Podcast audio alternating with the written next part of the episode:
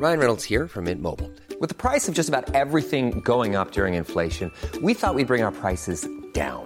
So to help us, we brought in a reverse auctioneer, which is apparently a thing. Mint Mobile unlimited premium wireless. Ready to get 30, 30, bit to get 30, bit to get 20, 20, 20, bit to get 20, 20, bit to get 15, 15, 15, 15 just 15 bucks a month. So, Give it a try at mintmobile.com slash switch. $45 upfront for three months plus taxes and fees. Promo for new customers for limited time. Unlimited more than 40 gigabytes per month. Slows. Full terms at mintmobile.com. Dr. Alan Stern, welcome to Coffee Break. Thank you. It's great to be here. Um, okay, so you uh, have uh, worked on many space missions. You have uh, plenty of uh, experience on space exploration, Uh, but perhaps uh, I think your your biggest accomplishment, uh, I think it's fair to say, is that you're the, the director, the principal investigator of the New Horizons mission. Is, is this correct? Yes, it, I am the uh, principal investigator for New Horizons, and of the 27 space missions that I've been involved in, it's by far my favorite. Is it also the biggest one in terms of uh, of uh, the size of the project, the budget? It's not the largest project. Um, uh, it's the largest project I've be- ever been in charge of. Uh, but uh, I'm now working on NASA's new Europa mission, for example, which is about three times the size of New Horizons. But I play a very small role in that mission as opposed to leading. Well, that's an extremely uh, exciting mission. Actually, we've talked about that in our show as well. So, Mhm. yeah, okay, maybe I'll bother you again to talk about that. uh, Sure. some- And you know, I'm a member of the science team for Rosetta. Uh-huh. Uh, I'm the principal investigator for the ultraviolet spectrometer, um, which is a relatively small project uh, compared to New Horizons. But Rosetta is a larger project than New Horizons, but it's run by the European Space Agency. Right, right. So New Horizons has made uh, lots of headlines. Uh, we've uh, talked uh, a lot about New Horizons in our show. Great. Um, yeah, could you tell us a little bit how this whole thing got started? Uh, were you in it uh, since the beginning? Oh, absolutely. Um, you know, the history of uh, of Pluto missions really began in 1989 when I went to NASA headquarters representing a group of scientists that wanted to see NASA study how to fly a mission to Pluto. And NASA accepted that um, advice, and uh, Pluto studies continued for 12 years until eventually NASA held a competition to select a team. And uh, and I led the New Horizons team from the first day of its existence, and I still do. Interesting. So you're actually part of a group of people who are actually uh, putting pressure on NASA to to uh, start the mission to Pluto. Yes, very long ago, 1989. Uh huh. Interesting. And and then so th- there was an announcement of opportunity, I imagine, and and then you and others uh, decided to put together a proposal for this, and and there were other proposals. Yes, that's exactly right. Uh, NASA received five big, thick proposals, as thick as a old New York City phone book, um, with technical details and management and cost details, every aspect of the project detailed. Uh, and uh, of the five, NASA selected two as finalists and funded us uh, to do more work, and then finally selected their mission team, which is New Horizons, in Mhm. late 2001. In late 2001. So yeah, it's uh, so- sometimes um, we, we insist uh, on uh, explaining that uh, missions like um, well any space mission, but particularly a mission like New Horizons, it takes a lot of time, a lot of people to to develop, to to design. To even to conceive, just to come up with the basic science goals of the mission and, and define what is the science that should be done, that takes a lot of time for a lot, uh, a lot of people. Uh, and this mission is very is also very special because going to Pluto takes a long time. Um, so I imagine for many years uh, you launch this mission and there's this big uh, gap where you're you're basically what? Are, so are you are you sitting waiting for uh, the the spacecraft to arrive in Pluto or how does that work? Well, uh, you know, New Horizons um, is a much less expensive project than previous missions to go exploring deep in space, like Voyager. In fact, New Horizons is about five times less expensive. Um, and so, as as one way to save money, uh, we have a very small mission team, but we had to do all the work still. So the entire nine years we were flying, we were busy the entire time operating the spacecraft, um, navigating, making course corrections, planning not just the nominal Pluto encounter, but in fact four Pluto encounters, three for backup reasons. Um, We programmed the spacecraft to handle over 150 different fault situations on its own with software. We created over 250 malfunction procedures. Uh, and we collected a lot of data on the way to Pluto. So our little team, only about 50 individuals compared to Voyager at 450, was very busy the entirety of the flight across the solar system. I see. Uh, there's also something uh, very peculiar about uh, New Horizons, which is the fact that um, after the Pluto flyby, well, maybe I'm getting ahead of myself, but um, so the, the, the, mission carried extra fuel to then be redirected to another object, and um, at launch, uh, it was not known what this object would be, right? It was Right. only after the Pluto encounter that it was decided. So I think this is fascinating that you, you launch a spacecraft and you don't know where it's going to go. Well, we launched it knowing wh- uh, that it was going to Jupiter to speed it on its way to Pluto, and that Pluto is the prime mission target. Yep. I used to make an analogy, and maybe I'll make it here, is that if in 2006 um, uh, you um, made a promise uh, to um, to visit Paris in 2015, uh, you don't need to know which restaurant you're going to have dinner at Okay. uh, in t- 2006. There are lots of restaurants, and it's probably smarter to choose later in the game when you see which ones are the best ones then. That's what we did. We knew that there were mathematically so many Kuiper Belt objects that we would be able to have a target. But because the technology got better and the data sets are richer now, we didn't make our actual choice of target until just a month after the Pluto flyby in August of 2015. Okay. No, I, I agree. It makes perfect sense. Um, I'm just saying it's peculiar. It's probably not something that happens very often in, in space exploration. I think that's right. Um, also, I wanted to ask you uh, there was this uh, big uh, moment of crisis uh, just before the flyby in July. And um, so uh, I'm not sure, you know, sometimes uh, stories get uh, a little distorted in the media. They like to add some drama uh, to it. I was wondering if uh, if the whole thing uh, was as scary as uh, it was, as, as we saw it in the media, or or there was a bit of. Uh, Well, I can tell you from my perspective, it was very scary. okay. First, in 10 years of flying the spacecraft across the solar system, I had never received a call saying we have lost contact with the spacecraft. That's as scary as it can get. Uh, when that happened to on Mars Observer in 1993, the spacecraft had blown up. And we didn't know what happened to New Horizons initially. And even so when we you lost contact with this. yes, spacecraft. I didn't know. completely lost contact 10 days before the flyby. Ten days before the flyby. Imagine that. And only three days from the beginning of the flyby sequence to start. So when we recovered communications and determined what the problem was, and we realized that we had really a huge task in front of us. We had three days to do what would normally have taken probably a month to eight weeks to put everything back together for the flyby. And so it was very scary. It was a real possibility, even after we recovered the spacecraft, that we would lose some of the approach science, maybe all of it, depending on how fast and how accurately the team worked.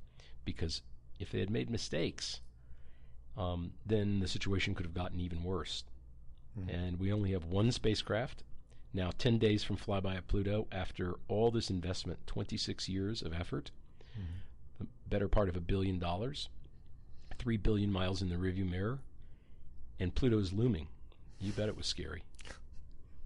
Okay, so the, I mean, the way you're telling it, it sounds even more scary than than I saw it in the in the newspapers.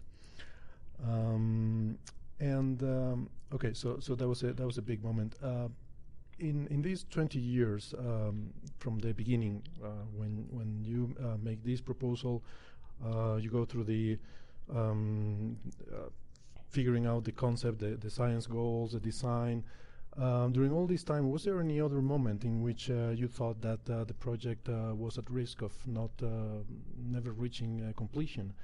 Um, was there any moment where you say, "Well, this is not going to happen because of funding problems, because of"? Well, there were many times in the early days when we didn't know if the mission would be approved and funded. We got through all that. Uh, there were uh, some very difficult days in 2004 and 5 when uh, when we weren't sure we could make the launch date, and there was only one three-week launch window uh, uh, in order to get to Pluto in less than 10 years. So we had to make that launch date, but uh, we had many problems. And then, of course, the day that you launch, Were there technical problems or weather? Or Well, this is two years before launch. There were there were there were parts of the spacecraft that were um, uh, late for delivery. There was software that was problematic. There were money problems. There were uh, uh, problems with uh, uh, getting the approvals for launch, and that's why they pay us is to go work problems. And it's normal to have problems, but since you asked, I'm I'm saying very frankly, w- we had many problems uh, during the development of the spacecraft. Uh, and of course, the day that you launch, you know that everything rides on that launch. And if it doesn't work, you're going to have a very bad day. Fortunately, we had a very good day. Good. Um, okay, so and then in terms of the in terms of the science, I think this this mission has been, uh, and it has not been a terribly expensive mission, but it has really changed uh, completely the way we see Pluto. Uh, we've gone from uh, oh yeah, Pluto is a piece of ice to this uh, world with uh, glaciers, clouds. you you've described Pluto as being alive, right? Uh, an oscillating atmosphere. Geologically alive. Yeah. Yes. Yeah. Not, yes, not course. biologically we, we alive. Yeah, we don't mean there's life on Pluto. Uh, but but it's a it's a very dynamic system is, is what I mean with a lot of fascinating stuff that is happening there. Um, so was this a surprise to you? I, I, think it has been a surprise to many people, including many planetary scientists. Yes. Well, uh, even for our team, uh, which which you know is expert in what was known about Pluto before the flyby, we expected uh, that it was going to be uh, really something spectacular, but not. We had no way to imagine just how spectacular Pluto has turned out to be with active geology, very active atmosphere, strong interactions between the atmosphere and the geology, uh, very complicated distribution of, of materials across the surface, uh, five fascinating moons, uh, and many other um, attributes any one or two of which would have made uh, uh, headlines. But to see so many complex phenomena and such a wide range of physics operating uh, on a world whose surface is only 40 degrees Kelvin above absolute zero, and which is orbited by itself in the middle of nowhere in the Kuiper Belt for 4 billion years, uh, really blew us away. And it, it made us very happy because we knew that that, that meant that we really ma- would make some scientific advances. Yeah. Had it only been what we expected, it would have been a smaller scientific return. Okay.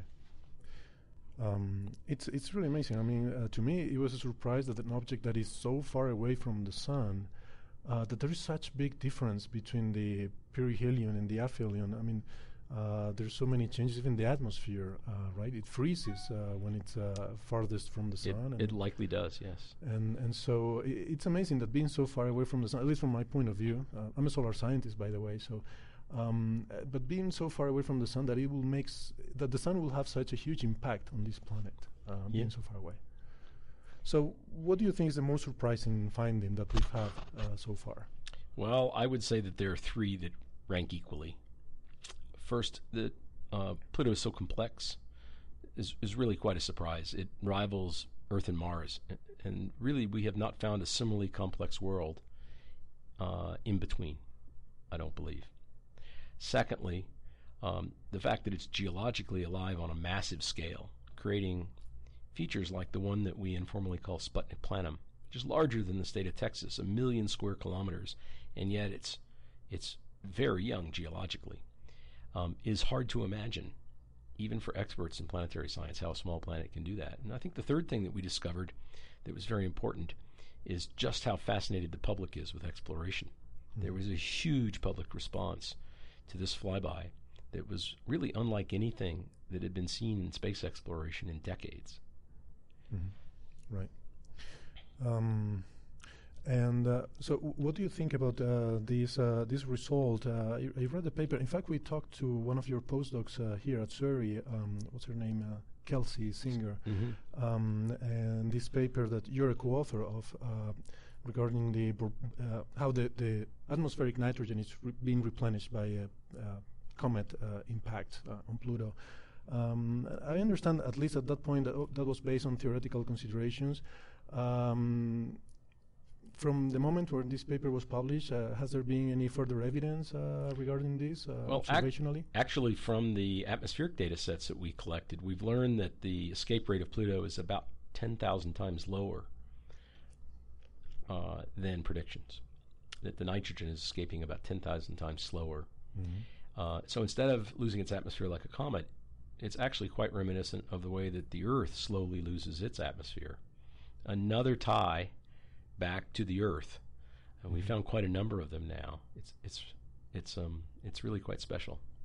And this uh, this geology, what do you think is driving it? Is it uh, internal heat by radioactive uh, decay? Or It's unlikely to be heat by radioactive decay because the important radioactive heat sources all have short half lives.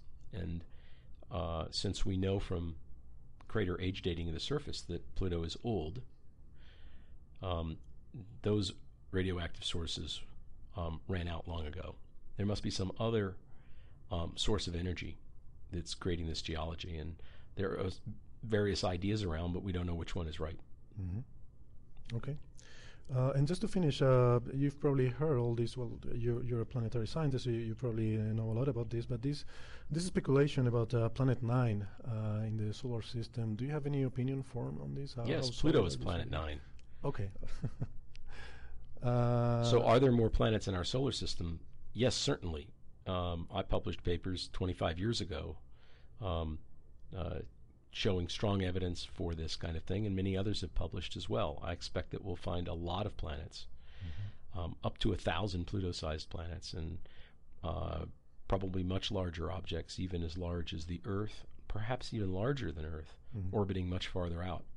yeah, this idea was about the Whether uh, the Brown and Batygin object um, turns out to be real or not, we'll have to see. But I'm um, quite convinced that we'll find more planets in our solar system in very large numbers of them. Okay.